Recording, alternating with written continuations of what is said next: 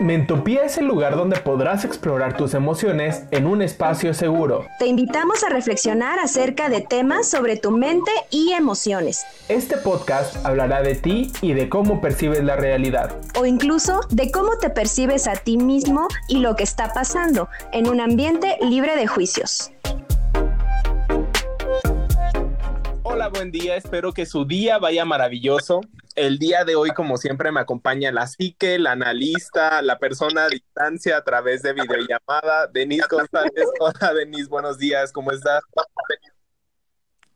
Hola, hola Isaac, buenos días. Aquí muy contenta de empezar un nuevo podcast con un nuevo tema. A ver, platícanos tú que un tema muy interesante que complementa nuestro podcast anterior. A ver, platícanos de qué se trata esto. Fíjate que el día de hoy vamos a hablar del otro lado de la moneda. En nuestro podcast pasado estuvimos hablando de los focos rojos. hay algunas acciones que pueden o que nos pueden ayudar a identificar cosas que no van tan bien o que probablemente haya una sintomatología de la violencia. Hoy vamos a hablar de la persona que se vincula a través de la violencia. Porque es bien importante. Normalmente la terapia o, muchos de, los procesos terapéuticos van a ayudar a la persona que recibe violencia, violencia de cualquier tipo. Y luego muchas veces nos olvidamos del otro lado de la moneda, que es la persona que se vincula a través de la violencia. Para eso me voy a permitir a, em, leerles un poco de una partecita de un libro que se llama Un llamado estrés. Y la coordinadora de este, libro es María Isabel Peralta. Ahorita les voy a, les voy a platicar por qué voy a hablar del estrés en violencia. Ella identifica que para todas las cosas o situaciones que nos estresan, debemos incorporar un nuevo término, que es el estresor. E, este nombre fue acuñado de los pioneros del estrés que no, me acuerdo cómo se pronuncia, Celi, Celi, Style. No sé bien cómo se pronuncia, pero se los dejamos en, en nuestras redes Un estresor, entonces, es un estímulo incluso puede ser una alta temperatura. Un estímulo psicológico, un pensamiento, una expectativa, incluso un recuerdo. O social, un estímulo social, como que te expulsen tus amigos del grupo de, WhatsApp. Igual a lo mejor a todos nos mueve un poquito que nos expulsen eh, de los amigos. Hay que entender el estrés porque no podemos entender la violencia y también el estrés. Para eso, no recuerdo si en el episodio pasado, en el podcast pasado, hablamos del ciclo de la violencia de Walker. Eh, este, este autor lo hace en 1984 y habla de tres fases. Este ciclo de la violencia tiene tres fases. La acumulación del estrés, es por eso que, que, quería agarrar el estrés o el estresor. El incidente crítico, que es normalmente cuando hay una, una, conducta a través de la violencia y después viene la luna. Pero un precursor importante siempre va a ser la acumulación del estrés. Es decir, que si yo estoy sumamente estresado, muy probablemente mis conductas ser mm, no tan asertivas. A lo mejor el día de hoy no pude bañarme con agua caliente, la computadora se me estuvo trabando, le tomé al café y salió demasiado caliente, y de pronto ya me, quiero vincular con, con Denise a través de mi estrés eso es un precursor de la violencia y hay que tener muchísimo cuidado. Ok. Eso que estás diciendo, em, hay que pensarlo siempre en este sentido. El podcast anterior hablábamos precisamente de la parte de quienes eh, de cómo identificar nosotros estos signos, focos rojos de violencia para evitar exponernos a esa situación pero ahora queremos hablarles justamente del otro lado persona que ejerce esta agresión sobre los demás, ¿qué pasa con esta persona? ¿Por qué lo hace? ¿De dónde viene? Y esto que dice Isaac del estresor es muy cierto. Nosotros no hacemos nada que nos motive. Por ejemplo, yo no voy a no tengo hambre. Yo no voy a dormir si no estoy cansada. Igual es esta cuestión de la agresión, como bien. Pero aquí yo quiero hacer una distinción entre agresión y violencia, porque son dos cosas completamente diferentes y a veces las vinculamos y creemos que son sinónimos, que es lo mismo, y no es cierto. Em, les voy a compartir un poquito de un, una de Espada y Torres del 96 que estuve leyendo. Estos autores clasifican la agresividad y la violencia como dos cosas distintas. Ellos nos dicen que la agresividad es una respuesta adaptativa del ser humano y necesaria para afrontar de forma positiva situaciones peligrosas. Como le decía Isaac antes de empezar a grabar este podcast, ¿cómo es esto?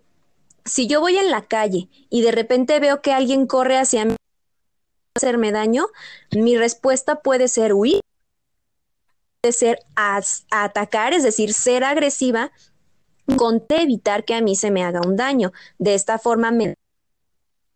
Y entonces sobrevivo. Igual como cuando, no sé, si viene un perro y a lo mejor me ataca, en ese momento no voy a pensar en otra cosa más que en alejar a ese perro y a lo mejor una patada al perro, por muy mal que esté, yo no estoy a favor de la violencia animal. Este, por decir, por poner un ejemplo de cómo se manifiesta la agresión. En cambio, la violencia es una acción u omisión innecesaria y destructiva hacia... Aquí ya no estoy hablando de defenderme o de presentar mi salud o mi, o mi, este, o mi sobrevivencia. Simplemente aquí estoy hablando de que quiero dañar al otro.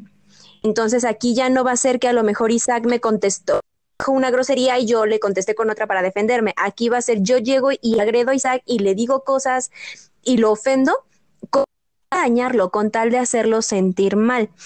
Entonces, eh, dice que todas las personas podemos ser agresivas, porque esta es una respuesta adaptativa, recordemos, pero no necesariamente tenemos que ser violentas, ¿ok? Porque la violencia siempre tiene que ser destructiva y cruel hacia la otra persona. Y bien, esto que está diciendo Isaac es muy cierto. Personas que generan esta violencia o que agreden eh, violentamente a las demás personas tienen siempre una motivación, un estresor, que pueden ser muchas cosas, que puede ser, vamos a decirlo así, algo real o algo que desde mi imaginario, desde mi percepción, me está generando a mí problemas. Por ejemplo, eh, como bien decía Isaac hace ratito, a lo mejor el hecho de que mis amigos me saquen de la, del grupo de WhatsApp, para mí es eh, una agresión. Y yo puedo interpretarlo y decir, no, es que son unos groseros, es que no me quieren, malditos, eh, lo que sea, ¿no? Puedo yo imaginarme muchas cosas, me, me están sacando porque me tienen envidia, porque me odian, porque eh, no sé qué, etcétera, etcétera. ¿Y qué, ¿Y qué tal si a la mera hora resulta que el hecho de que me sacaran fue por error, porque eh, hubo una falla en el WhatsApp, entonces este, se descompuso algo de la, del programa de la aplicación del WhatsApp y me sacaron por error. Entonces ahí es donde tenemos que distinguir esta parte. O incluso desde este punto lo voy a agarrar porque aquí hay que checar luego también algunas cositas que se llaman distorsiones de pensamientos. Estas distorsiones de pensamientos nos alejan de lo real. Voy a agarrar el mismo ejemplo tú, Denis, porque esto, ese ejemplo se me hace que puede clarificar muchas cosas. Imaginemos que tenemos un grupo de WhatsApp con la familia, con los amigos, en el trabajo, y de pronto veo el administrador te ha eliminado. Y mi mente en automático me empieza a decir qué está pasando a través de la realidad, ¿no? Ya de seguro me van a correr, no, no se quieren juntar conmigo, nadie me quiere, es que sí, yo soy, no sé, y me empiezo a etiquetar, etiquetar, etiquetar. Aquí hay que tener cuidado. Lo real es que por alguna razón, no sabemos todavía cuál, ya no perteneces a este grupo de WhatsApp. Eso es lo real. Lo demás son tus propias interpretaciones y tus propias interpretaciones las estarás haciendo a través de tu experiencia de vida. Aquí lo asertivo sería, me voy a tomar unos minutos y ahorita identifico porque a lo mejor iban a crear otro grupo porque ese grupo ya no era tan funcional. Entonces deciden cerrarlo por y luego, luego te meten otro grupo y ya luego el pensamiento anda bien revolucionado. Hay que tener mucho cuidado. Tampoco esto a nivel de pensamiento, pero no podemos olvidar la parte neurológica o la parte biológica del cerebro. Entre los 7 y los 14 años hay algo que se llama poda neuronal. La poda neuronal establece cierta eh, comunicación entre cierto complejo de neuronas o entre cierto grupo de neuronas. Si, no, si somos receptores de violencia entre los 7 y los 14 años, muy probablemente nuestro cerebro empiece a determinar que todo lo que veamos probablemente sea una manifestación de la violencia. Esto se descubrió hace poco a través de la neurobiología, pero los psicoanalistas se lo sabían hace 100 años atrás. Infancia es igual a destino. Ajá. Fíjate que yo, siendo yo psicoanalista, eh, yo no estoy muy de acuerdo con esa frase de infancia es destino que eh, algunos le atribuyen a Freud, algunos le atribuyen a, otros autores. ¿Por qué? Porque justamente eh, el psicoanálisis más antigua del psicoanálisis habla tal cual de este precepto, ¿no? De que infancia es destino. Entonces, si el niño creció en tal de tal manera, con tales padres, con tales conductas, a fuerzas va a convertir en esto, a fuerzas va a pasar de esta manera. Y sabemos es regla. Yo luego he modificado un poquito esta frase y más infancia es destino, yo le pongo infancia es predisposición, probablemente, pero quiere decir que es una regla, que es una ley o que no podamos luchar contra ello. Y justamente esto que dice Isaac es muy cierto. Eh, en muchas investigaciones que se han hecho se ha dado cuenta de que eh, las personas que llegan a ser violentas vienen justamente de ambientes violentos eh, o de, o de patrones de que entonces para ellos viene a ser algo normal, algo completamente regular y que esta es la forma de vinculación que ellos me dan. Justamente en el podcast anterior, cuando terminamos de grabar, Isaac y yo nos quedamos eh, charlando un momento, precisamente podcast aparte donde vamos a hablar no solo del violentado, sino del, del agresor. Y yo le decía a él que en muchas ocasiones he tratado con pacientes que son víctimas y que entonces el hecho no es nada más decir, el agresor y a ti hay que odiarte todo el tiempo y siempre vas a ser el agresor y etiquetar y poner esta parte de eh, vamos a odiarlos y vamos a expulsarlos del sistema. No, hay que también empezar a ver del otro lado, de decir, a ver, si fulanito, fulanita, se la pasan agrediendo a sus a sus familias, hijos, hermanos, a sus compañeros de los amigos, obviamente la gran mayoría de la va a evitar relacionarse con alguien que sea violento y se va y entonces eh, nos podemos eh, poner en ese lado y pensar cómo debe sentirse me sepa vincular de otra manera más que mediante la agresión. Que yo sé, que yo crecí con esta idea de que para demostrar el amor a alguien tengo que golpearlo, tengo que insultarlo, tengo que devaluarlo. Entonces, eh, yo crezco y me vinculo solamente así y el mundo me empieza a decir que no es así, que la forma en que yo lo hago no, no es la correcta, no es lo que los demás buscan, entonces qué feo debe sentirse decir, pues es que no es la única manera que yo conozco de vinculación, es lo único que yo sé hacer. Si me están diciendo que no es válido, ¿cómo me puedo vincular ahora? Lo voy a retomar desde lo primero que decías creo que también predispone. No necesariamente en todos los casos infancia sea igual a destino. Tienes toda la razón, pero sí marca un antecedente que luego es complicado. Sobre todo si, sobre todo a las personas que, que nos están escuchando, si no trabajamos nuestra infancia, muy probablemente vayamos a tener estas, estas características que Denis nos está hablando. Otra cosa, me voy a hablar mucho del estrés en esta sesión, en este podcast. y estoy pensando que... bueno, pues sí, pero bueno, para algunas personas podrá ser una sesión terapéutica. sí, porque les vamos, los vamos retroalimentando. No más faltaría escuchar la otra parte, porque si no es más como a través de la comunicación sería un mensaje unidireccional hacia un lado. No hay como un proceso de retroalimentación. Pero no me voy a meter ahí porque si no me pierdo a través de la teoría. El estrés agudo desconecta neuronas y si es muy agudo, las mata hay que tener mucho cuidado porque hay una parte de nuestro cerebro, en nuestro cerebro, que se llama la corteza prefrontal. Esta corteza prefrontal se encarga de los impulsos y de la violencia. Fíjate que en jugadores de la NFL, hay un jugador de la NFL, ay, que ahorita no tengo, eh, creo que era Aaron Hernández. Se dieron cuenta que después de tanto golpe generó lesiones y microinfartos en la precorteza frontal, que es la que inicia la, violencia. Entonces se dieron cuenta de esto y la persona empezó a tener eh, conductas sumamente violentas. Cuando las personas que, lo, conocían desde hace muchos años decían, es que él no era así, él era bien distinto. No podemos olvidar tampoco el factor biológico.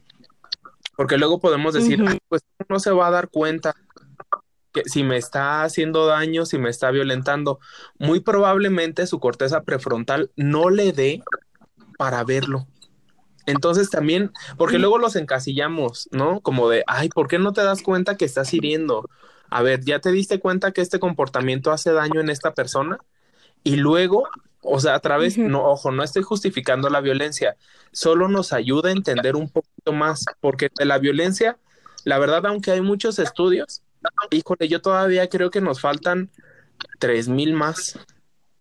Todavía falta muchísimo de conocer acerca de la violencia. Vamos a avanzar. Sí, tienen razón, pero todavía hay muchas cosas que tienen tanta explicación desde lo biológico y no podemos olvidar que somos seres biopsicosociales. Exactamente. Y justamente ahorita que hablas de esta parte neuro, eh, me hiciste recordar también la cuestión de las neuronas espejo. ¿Para qué sirven las neuronas? Como, eh, eh, como algunas personas ya sabrán y los que no lo sepan, ya se los voy a explicar. Nuestro cerebro hay estos que se llaman neuronas, que son las que generan nuestros pensamientos y los procesos cerebrales. Estos microorganismos, hay unos en específico que se llaman neuronas espejo. ¿Para qué sirven estas neuronas espejo? Nos sirven precisamente para poder generar la empatía y poder entender al otro.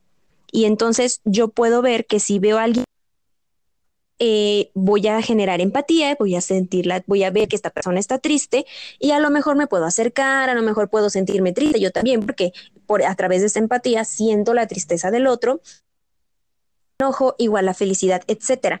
Y entonces, uno de los rasgos eh, más importantes al momento de, la, de analizar la cuestión de los agresores, según una Universidad de Sevilla por Jesús García Martínez, explica que uno de estos rasgos es la falta de empatía. El agresor es incapaz, la gran mayoría de las veces, de ponerse en el lugar de la víctima. Entonces también de aquí viene esto que comenta Isaac, de decir, es que cómo no te das cuenta de que lo estás agrediendo, es que no me puedo poner en el lugar de la otra persona eh, para decir, chin, este, dije esto y te ofendí, te hice llorar, o, este, o te dolió, te, te golpeé, o alguna cosa así. No, entonces, podemos hablar de una parte biológica donde puede haber una falla, como hiciste, en la corteza prefrontal y en las neuronas espejo, o podemos hablar también de esta falta de empatía desde la cuestión desde la cuestión psicodinámica. Eh, me hizo recordar una película eh, que a mí en lo personal me gusta que es una película muy muy fuerte, pero que me, gusta mucho verla. Se llama eh, Tenemos que hablar de Kevin. Entonces es una película eh, que básicamente no, no es violenta gráficamente, pero es violenta psicológicamente porque es una película que no les voy a hacer muchos spoilers, pero que trata de cómo se cría una persona, un asesino serial, vamos a decirlo así. Entonces, desde la cuestión del vínculo de la madre, ahí va a salir la psicoanalista en mí, este, de, cómo eh, mamá no deseaba a su bebé, odiaba prácticamente a su para ella era un obstáculo, era un error, era una carga. Entonces, ¿cómo eh, desde que es un bebé, la madre pues ni siquiera era afectiva con él, no lo abrazaba, no lo besaba, lo cargaba mecánicamente, haga cuenta como si cargaras una caja de cartón, así cargaba su bebé. Eh, y como el niño va creciendo, precisa de empatía enorme, donde eh, no, de hecho llegaron a pensar que era autista, pero no era autista, simplemente era por, pues no podía sentir esta empatía por los demás, este cariño, esta idea de decir, este, es así. ¿Por qué? Porque su mamá jamás se lo enseñó. Entonces, esto también es importante si lo vemos desde la parte del agresor, donde solamente a través de la violencia.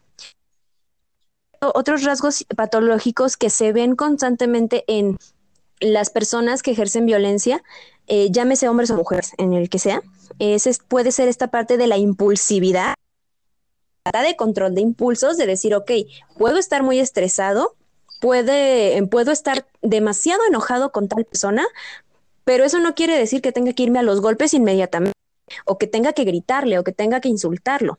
Entonces, tenemos esta falta de control de impulsos, una cierta paranoia también puede ser, que esto va a depender de cada caso, pero puede ser también esta cierta paranoia o inseguridad. Por ejemplo, de, hombres que violentan a sus parejas, donde creen que la mujer eh, les está, los está engañando, les está haciendo infiel, les va a robar, etcétera, no sé. Entonces, eh, esta parte de inseguridad, de paranoia, de decir me estás engañando, qué estás haciendo, a dónde vas, etcétera, eh, pueden tener también, aunque suene muy contradictorio, cierta personalidad depresiva o ciertos rasgos depresivos. ¿Por qué? Porque estas personas, normalmente la violencia se utiliza como un mecanismo de compensación o de sobrecompensación para algo. Entonces, ¿qué pasa aquí? que yo puedo estar muy enojada con mi pareja porque eh, estoy celosa, siento que le está prestando más atención a otra mujer que a mí, vamos a imaginarnos, entonces eh, me enoja tanto, me molesta y me da mucho miedo pensar que mi pareja puede estar enamorado de alguien más o puede estar abandonándome, eh, sale de mí esta cuestión agresiva, y voy y lo agredo. Pero también tiene que ver con esta baja autoestima mía de decir, mi pareja no me quiere, no soy suficiente, no soy la mejor mujer para él o ella, etcétera. Y, de ahí proviene también esta. Entonces, por muy extraño que parezca, esta violencia tan, tan desmedida, eh, pues puede estar escondiendo cosas muy dolorosas también. Sí, voy a irme poquito a poco porque hablaste de un montón de cosas quiera retomar. ok. les voy a explicar también ahora desde la... Digo, no soy neurobiólogo, quisiera hacerlo, no lo soy, pero me he estado documentando al respecto. Y el, el doctor Eduardo Calixto, neurofisiólogo, egresado de su postdoctorado en la Universidad de Pittsburgh, nos hablaba de cuando intentamos inhibir la conducta violenta, generamos, liberamos dopamina. Y la dopamina no el impulso, incluso la dopamina hace que bajemos la funcionalidad de la corteza prefrontal. Recordemos que la corteza prefrontal es aquella o, su función es las emociones. Esto de, una parte. De otra parte, hay que entender, bueno, en su libro Enrique Echeverría Santiago Redondo en por qué víctima es femenino y agresor masculino, que a mí no me encanta el título, pero lo voy a, lo, voy, a hablar. Habla de que también sujeto, sobre todo aquel sujeto que se vincula a través de la violencia, puede haber sufrido experiencias traumáticas en su infancia y adolescencia, justo como Denise decía, como maltrato o que haya recibido violencia sexual.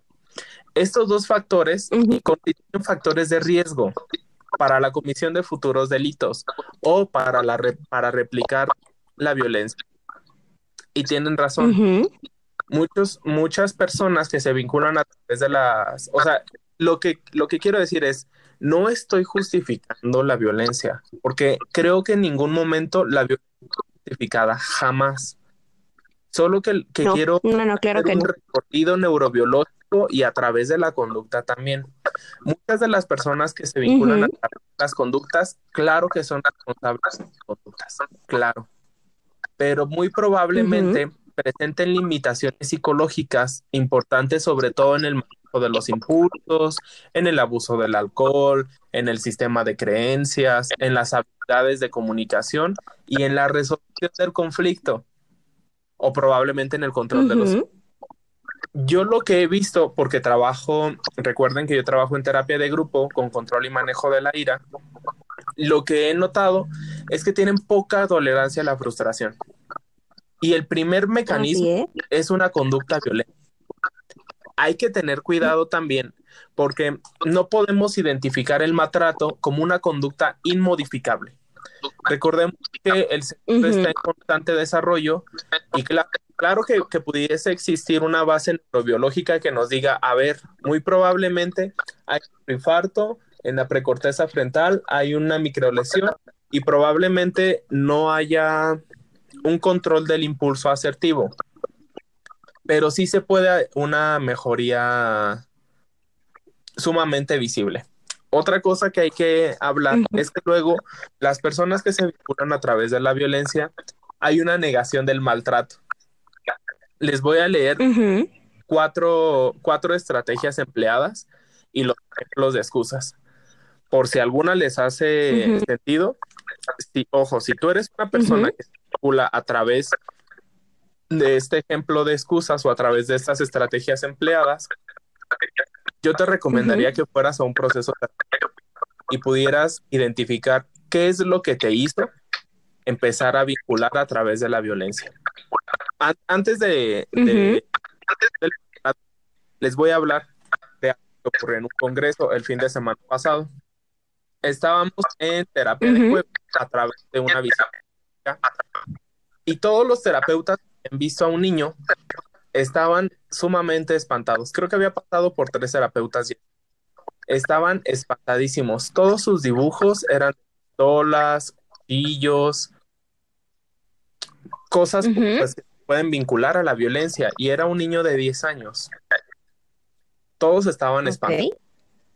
Hasta que al terapeuta se le ocurrió indagar un poquito más en la historia de la familia y el deseo de este niño no era herir, como todos los otros terapeutas previos han interpretado. El deseo de este pequeño era poderse defender de la... Y era justo lo que tú decías, Denise. Hay que entender el contexto de la preadolescencia o la adolescencia. Porque normalmente las personas que tienen conductas violentas recibieron violencia en algún momento de su vida. De hecho, Isaac, justamente con esto que acabas de mencionar, este que, viste en el congreso al que, al que asististe, era un paciente que yo tuve hace ya bastantes años, pacientes, eh, era un chico adolescente que lo había mandado la escuela porque la escuela había hecho estas evaluaciones psicopedagógicas que llegan a hacer y había salido muy alto en los niveles de agresión. Aclaro, agresión, no violencia. Entonces lo interpretaron como signo de, alerta, de alarma y mandaron a este chico a terapia.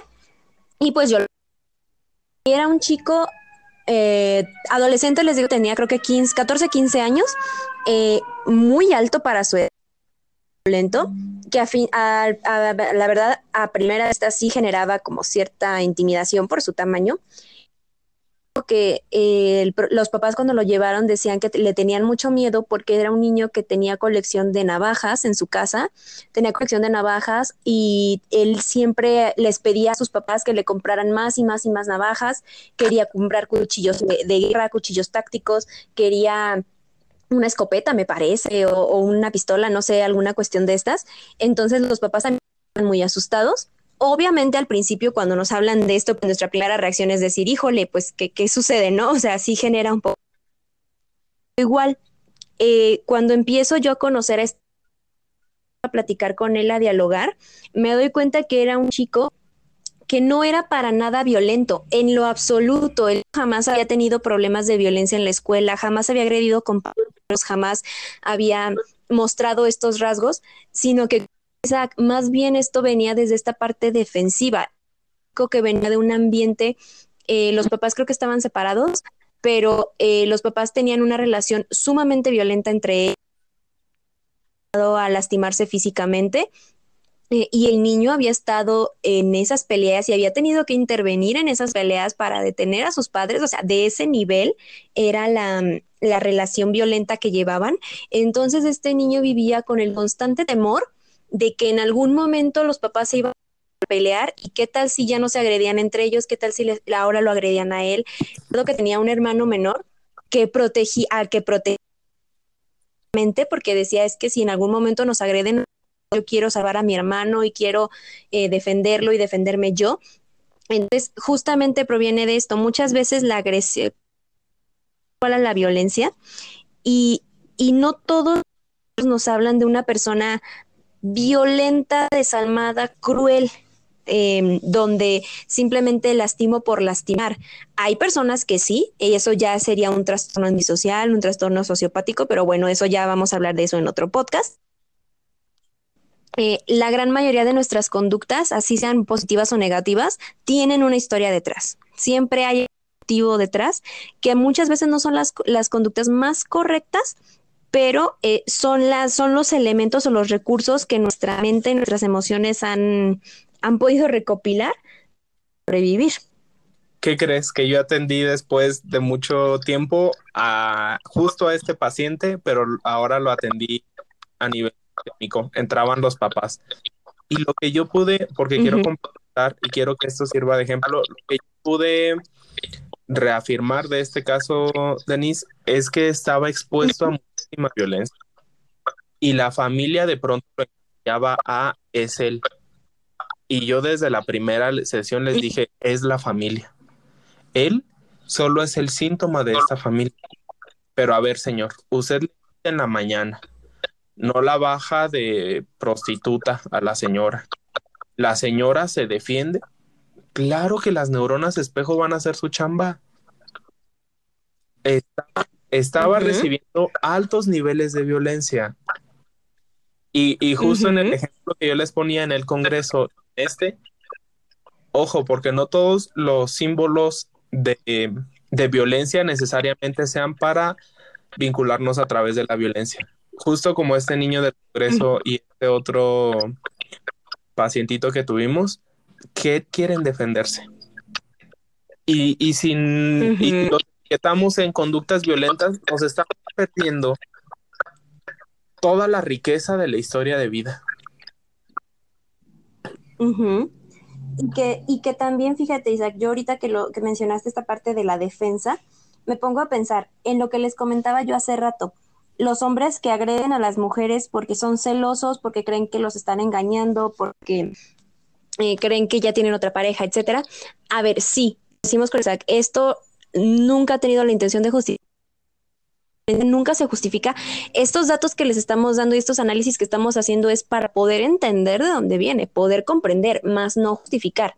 Entonces, em, yo me pongo a pensar, a ver, si estos hombres o estas mujeres, pero bueno, en este ejemplo eran hombres, eh, tanto miedo de ser abandonados por sus parejas, pues entonces lo que estamos escondiendo, lo que hay detrás es este miedo al abandono, como si fueran niños pequeños, ¿saben? Como un niño pequeño que te su mamá se vaya de su lado porque si te vas mamá, ¿quién me va a cuidar? ¿Quién va a estar conmigo? ¿Quién me va a defender?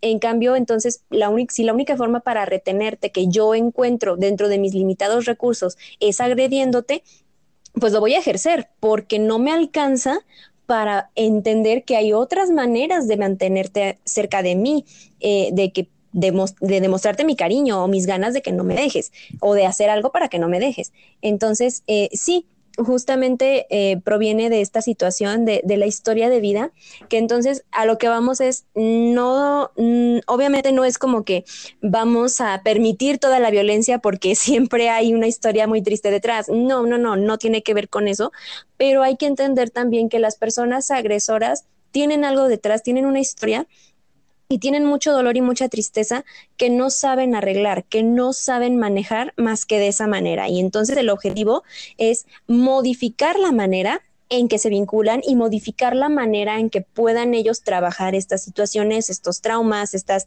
em, cuestiones que ellos puedan tener. Por ejemplo, eh, estoy viendo aquí de mis investigaciones que llegué a hacer ahora para este podcast, eh, que muchas veces las personas que, que son agresoras provienen de una donde eh, se tiene esta creencia el hombre, sobre todo, eh, estamos hablando mucho de los hombres, no porque todos los hombres sean violentos, pero, o solo los hombres sean violentos, pero porque común, lo más común que se observa es el hombre agrediendo a la mujer, pero también hay mujeres agresivas.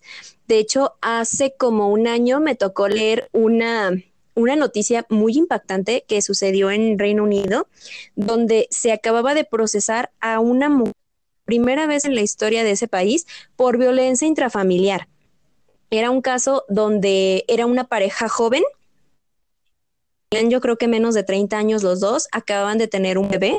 Entonces, el pobre, el pobre chico, lesiones físicas de verdad atemorizantes, eh, que no podía defenderse de esta chica, eh, entonces eh, él no se iba de ahí, no, se, no salía de ese ciclo de violencia por su hija, por su bebé, y en muchas ocasiones eh, era el mismo, el mismo manejo que, que vemos, ¿no? Como dice Isaac, este ciclo de violencia donde te, hay un estresor que detona, te agredo y después viene la luna de Entonces, este, el, el chico hacía algo para hacer enojar a esta mujer, la mujer lo agredía físicamente, de verdad, les digo, o sea, era una, una, agresión desmedida, una violencia desmedida, perdón.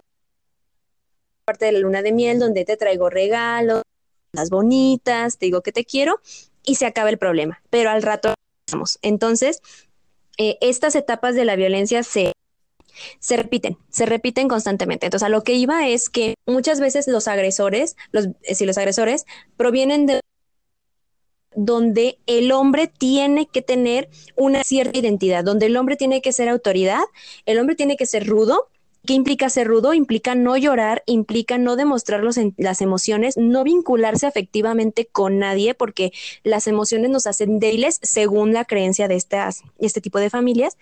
Entonces, ¿qué sucede?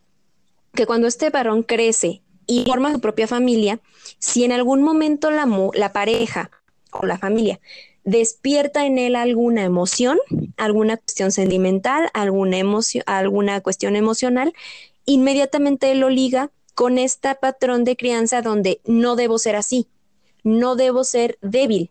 Eh, tengo estas emociones que me hacen débil, entonces, ¿qué tengo que hacer? Recuperar esta identidad masculina fuerte que acabo de perder.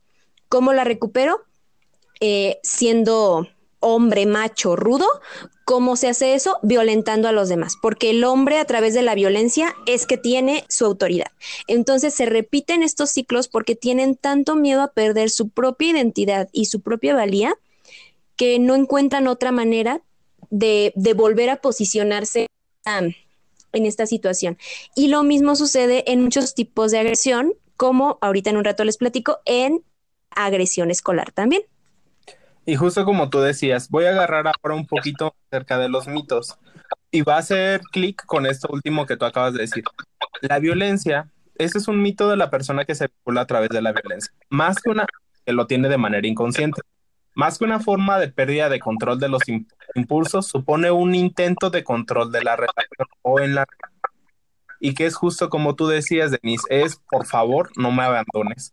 Aunque parece paradójico porque si me vinculo a través de la violencia y tú recibes violencia de parte de mí, muy probablemente terminemos esta relación, ya sea laboral, ya sea escolar, ya sea de pareja, ya sea con un familiar.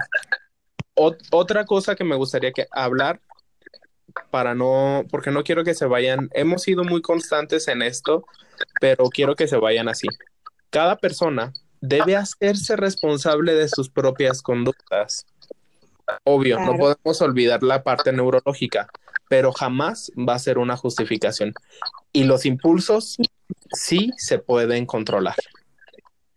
La ira es una emoción normal, pero la violencia, la agresión es una conducta no deseable. Lastima también a quien la utiliza.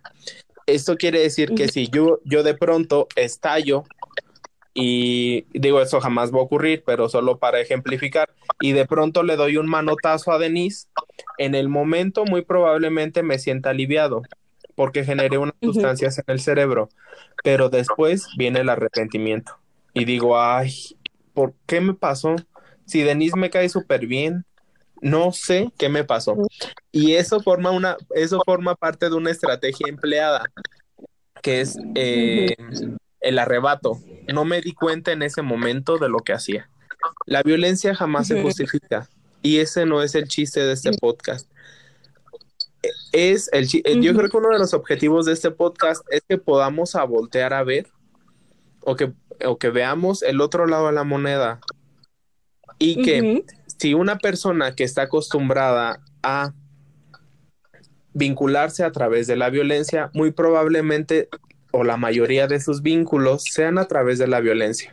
Me acuerdo mucho que un, un maestro en la maestría que nos hablaba de los impulsos, que él trabaja en el hospital psiquiátrico aquí en Morelia, Michoacán, nos decía que, si, que si las personas solo contáramos con una herramienta, todos, e, es, mira, nos decía así, para no hacernos bolas, nos decía que si todos contáramos solo con un martillo, entonces todo se asemejaría a un clavo. Y lo mismo pasa con la persona que se vinculó ya a través de la violencia en su infancia o en algún momento de su vida y que recibió violencia durante mucho tiempo.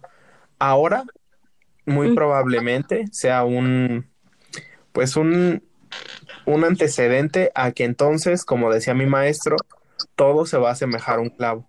Entonces todo mundo me va a hacer daño. Entonces, para que nadie me haga daño, pues mejor yo los lastimo. Y hay que tener cuidado. Esto no ocurre de, ocurre de esta manera a nivel inconsciente, pero es una paradoja de pensamiento. No se trata de suprimir la ira. Más bien, habría que aprender a controlarla y canalizarla por medio de unas conductas no problemáticas. También algo que, yo trabajo a través de la terapia de grupo es aprender a identificar tempranamente esta distorsión de pensamientos en las que yo les hablaba eh, en el ejemplo del, del grupo de WhatsApp, que son como pensamientos calientes, por así decirlo, una injusticia, agravios pasados, etcétera, y aprender a manejar los sentimientos, como podría ser la venganza, la humillación. Y si entonces estamos, estamos trabajando los pensamientos y los sentimientos, trabajamos también las conductas para que no disparen reacciones de ira. Para ir terminando, estaba leyendo frases acerca de la violencia y esta frase me parece una joya que, termina todavía de, explicarnos aún más la violencia. Es un proverbio africano. Y justo hablábamos de este proverbio, Denis, no sé si te acuerdas, cuando hacemos nuestro team back después del podcast pasado. Y que te dije, no manches, lo dije y se me puso la piel, la piel chinita. El proverbio dice, Ajá. el niño que no se ha abrazado por su tribu, quemará la aldea para poder sentir su calor. No hay otra manera de darnos que a través del amor. Mm, Así es. Ojo, el amor no justifica. El amor también tiene límites.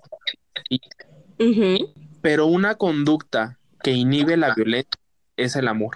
Incluso cuando yo trabajo con parejas, que realmente ese es mi, mi especialización, el trabajo con parejas, y, normalmente la pareja llega porque hay un ciclo de violencia. Y pues en terapia les, les voy desmenuzando cuál es su ciclo de violencia y de qué manera podemos prevenir la violencia. O que la violencia pues no sea una conducta decente ya en esa dinámica, porque sí se puede, sí se puede. Sobre todo si es trabajo en pareja o familiar, yo veo resultados más rápidos y duraderos que, es, que cuando solo es eh, la intervención individual. Ojo, esto no quita la efectividad, no quita la efectividad, porque creo que el proceso individual alcanza a rascar todavía en la historia de vida y podríamos identificar eh, cuáles, cuáles son las violencias que quizás hayamos recibido. Y eso yo no lo alcanzo a hacer de manera eh, sistémica o cuando, o cuando atiendo a más de dos personas en el consultorio. Ay, ya se me olvidó qué les iba a decir, porque eso era algo importante. Ah, el afecto, el afecto, ya me acordé. Cuando. Qué bueno, de vuelta, que no se vaya. ya agarré el avión y me lo regresé para acá. Cuando una persona eh, empieza a distorsionar la realidad a través de estos pensamientos, que es completamente normal para todos. Todos hay que trabajar con, nuestra distorsión de pensamientos.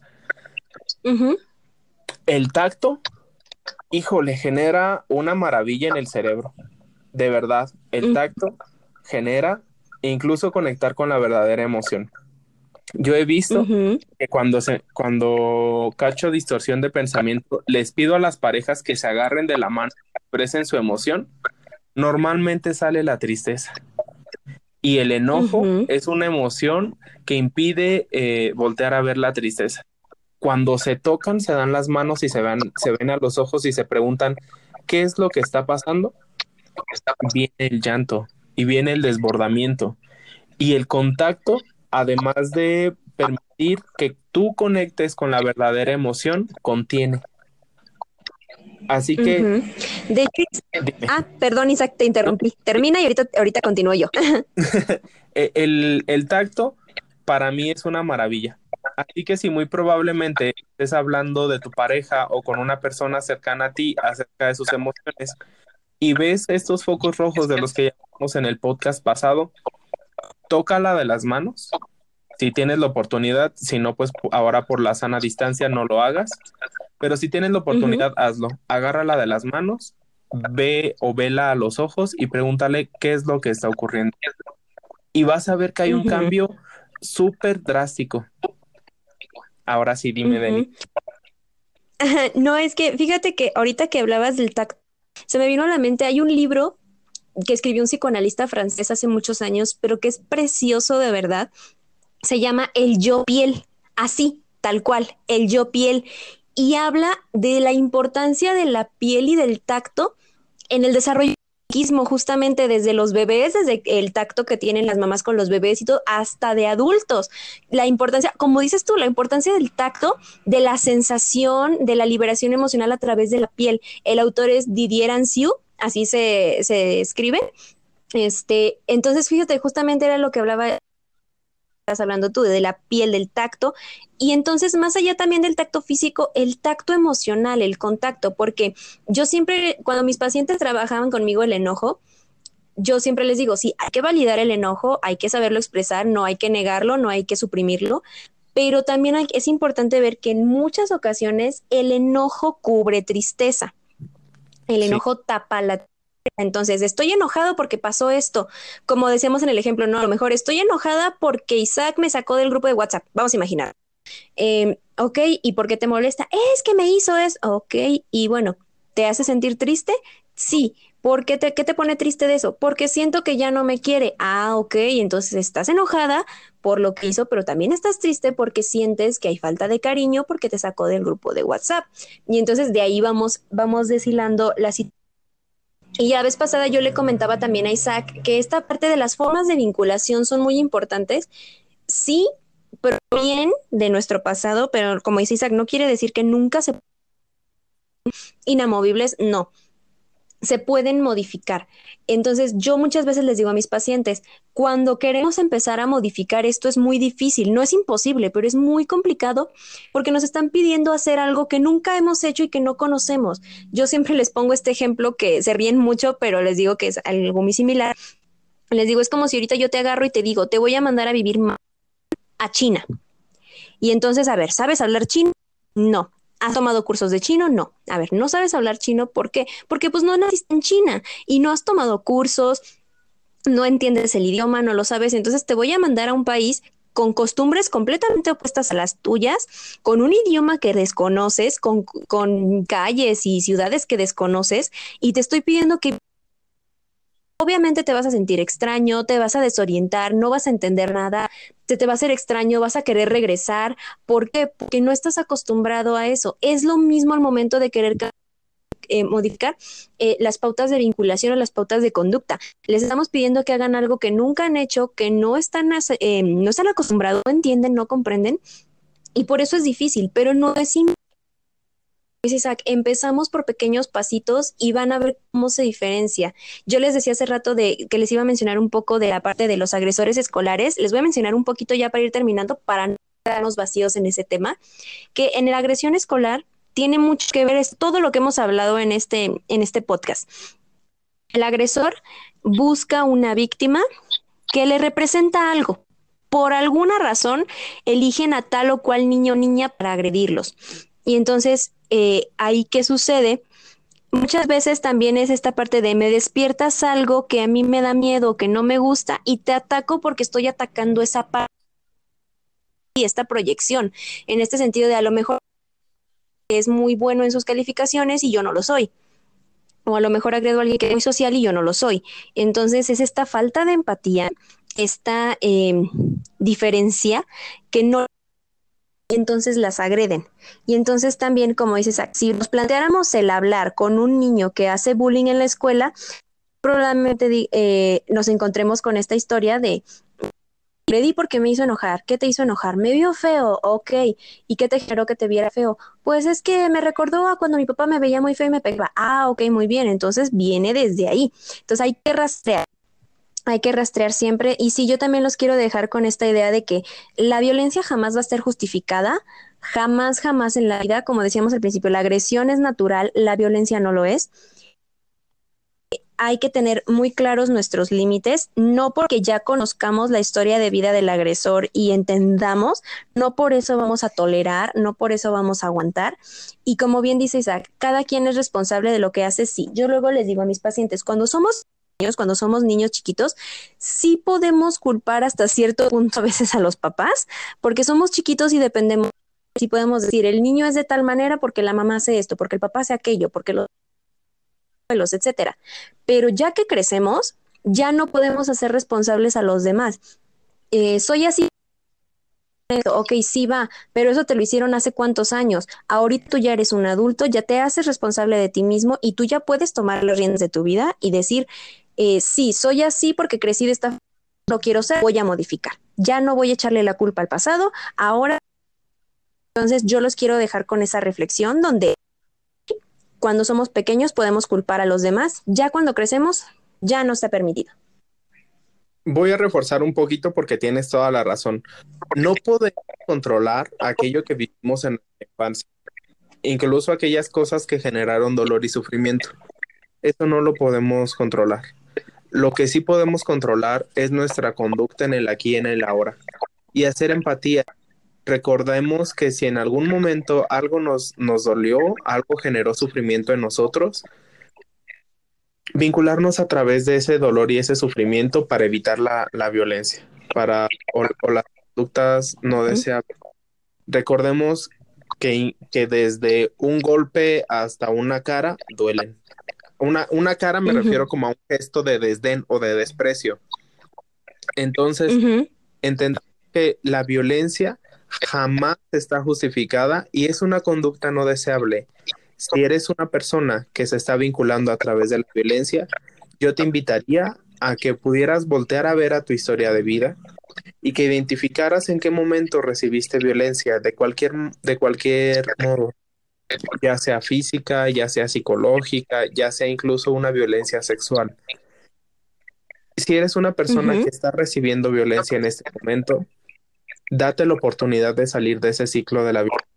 El ciclo de la violencia, en el, en el podcast pasado hablaba del violentómetro. Recuerda que la violencia siempre va en, en una escalada simétrica y que si no hay ayuda profesional, esta escalada simétrica termina en un asesinato. Entonces, cuídate, cuidémonos y no nos vinculemos a través de la violencia. Ay, qué bonito sonó eso.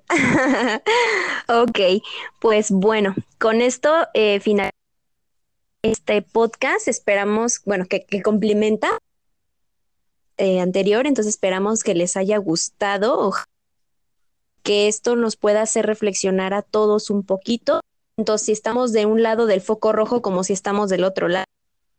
Reflexionar, entender muchas cosas y pues como y es si vemos que es necesario, que casi siempre es necesario, pues el apoyo terapéutico, el apoyo profesional. Te mando un abrazo a, ti que nos estás escuchando, un abrazo de, eh, desde la distancia. Tenía una terapeuta que me decía, ¿La distancia? te abrazo el alma y la verdad es, es que hasta hace poco me empezó a hacer sentido. Les abrazo el alma que la violencia no está justificada ni es permitida en ningún, en ningún momento. Siempre va a haber otra pauta de vinculamiento. De vinculamiento, porque es muy raro. Nos escuchamos entonces dentro de ocho días. Para mí fue un honor.